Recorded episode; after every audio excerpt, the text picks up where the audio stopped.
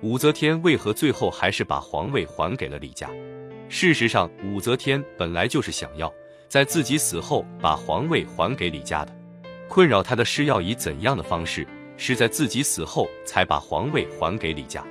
把皇位还给李家不难，但是加上在自己死后这个前提，而不是自己还活着的时候，问题就变得复杂多了。我们都知道，越是聪明的人。越懂得为了长期利益放弃短期利益，我们预期到做某件事长远看是划算的，我们才会忍受暂时的不舒服。对长期利益的预期是我们做事的出发点。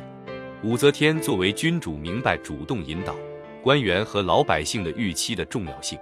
武则天逆势而为，改朝换代，自然激起了众人的不满。对抗要冒杀头的风险，众人想要对抗，总得先掂量一下反抗的成功率。如果武则天最终是要传位给李家，那不值得冒掉脑袋的风险，马上就动手，因为马上就反抗的人都被武则天以迅雷不及掩耳之势镇压了。武则天知道大多数官员是反对她改朝换代的，但是她又不能把他们都杀光，所以她要尽可能团结大多数，一方面把坚决反对她的人迅速杀死以绝后患，同时威慑那些温和的反动派。断绝他们迅速复辟的念想。另一方面，让他们知道皇位最终还是李家的，只需要多忍耐几年就可以。这样一来，大部分人就不得不妥协。如果马上就反抗，那立刻就会被诛杀。即使李唐复辟，自己也捞不到好处。如果耐心等待，天下终归还是李家的，不值得为这几年白白送上自己性命。就算武则天真的传位武家，武家的继承人那么脓包。等女王死后，重臣再动手也来得及。况且武则天是不可能传位给武家的，大臣们都知道武则天和武家人是有着血海深仇的。于是官员和武则天取得了暂时的妥协。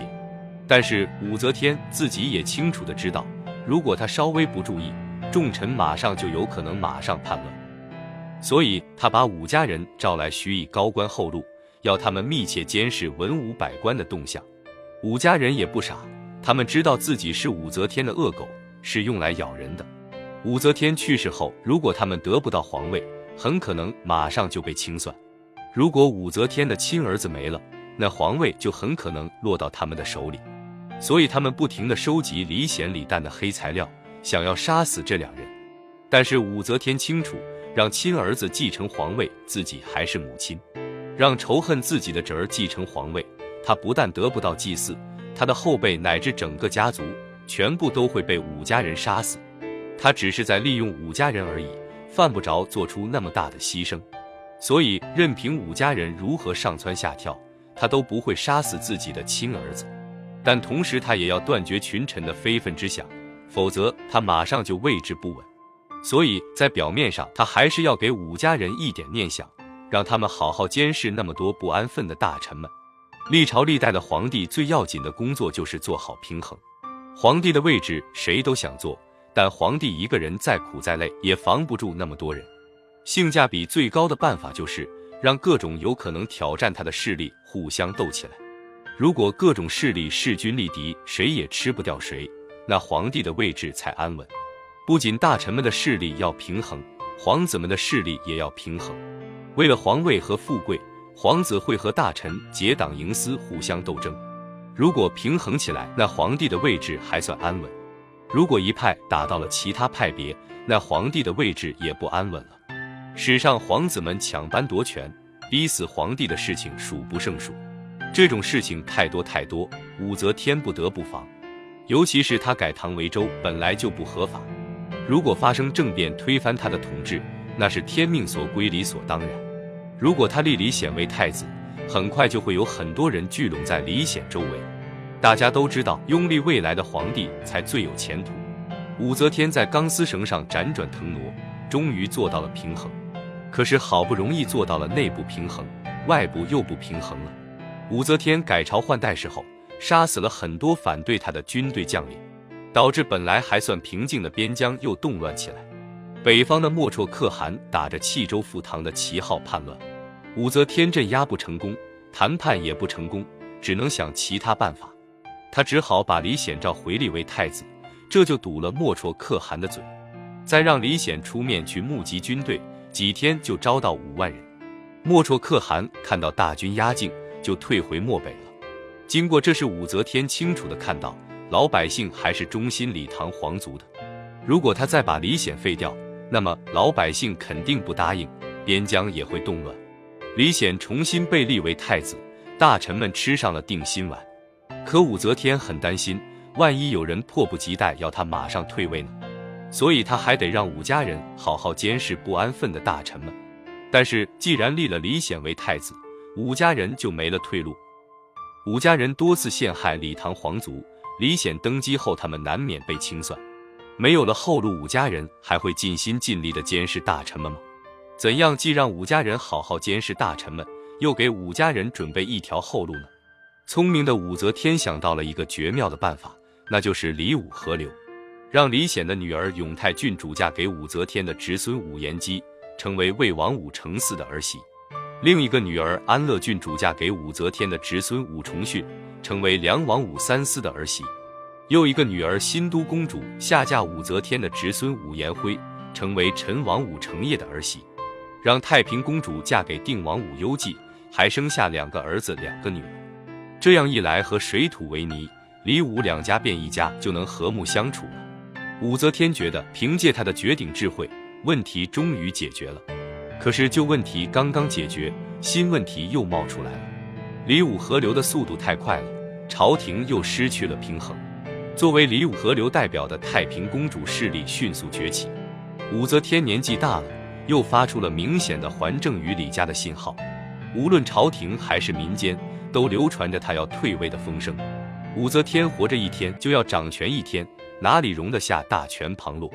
于是他放手让张昌宗、张易之兄弟扩充势力，给两人建立了控鹤府，发展出李武之外又一派势力。二张势力越来越大。牵制了李武势力的发展壮大。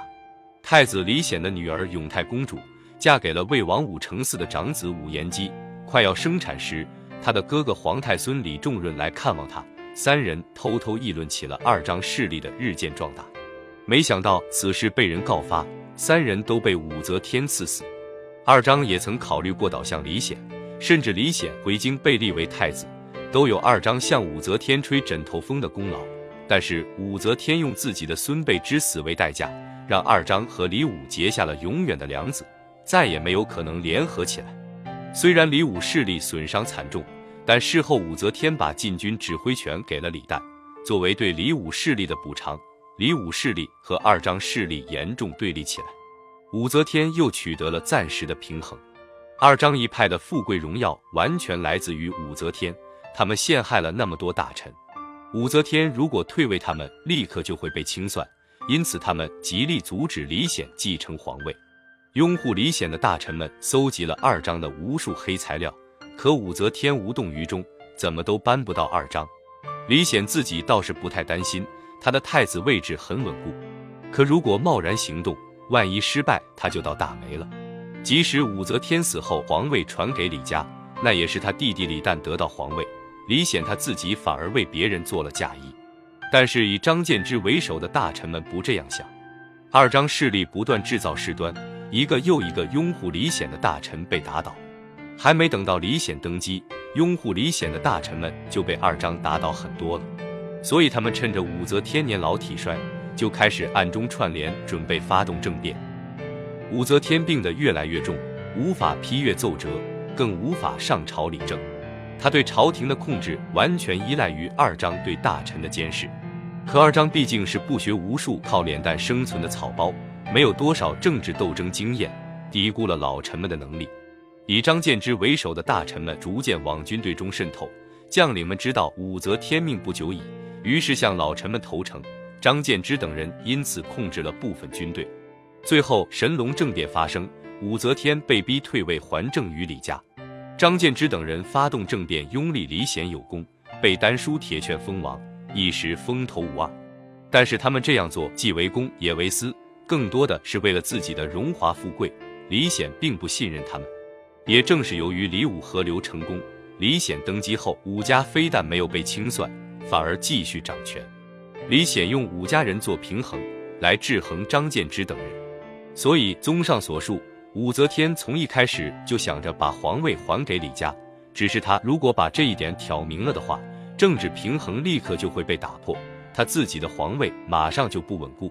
这一点也的确被历史所证实。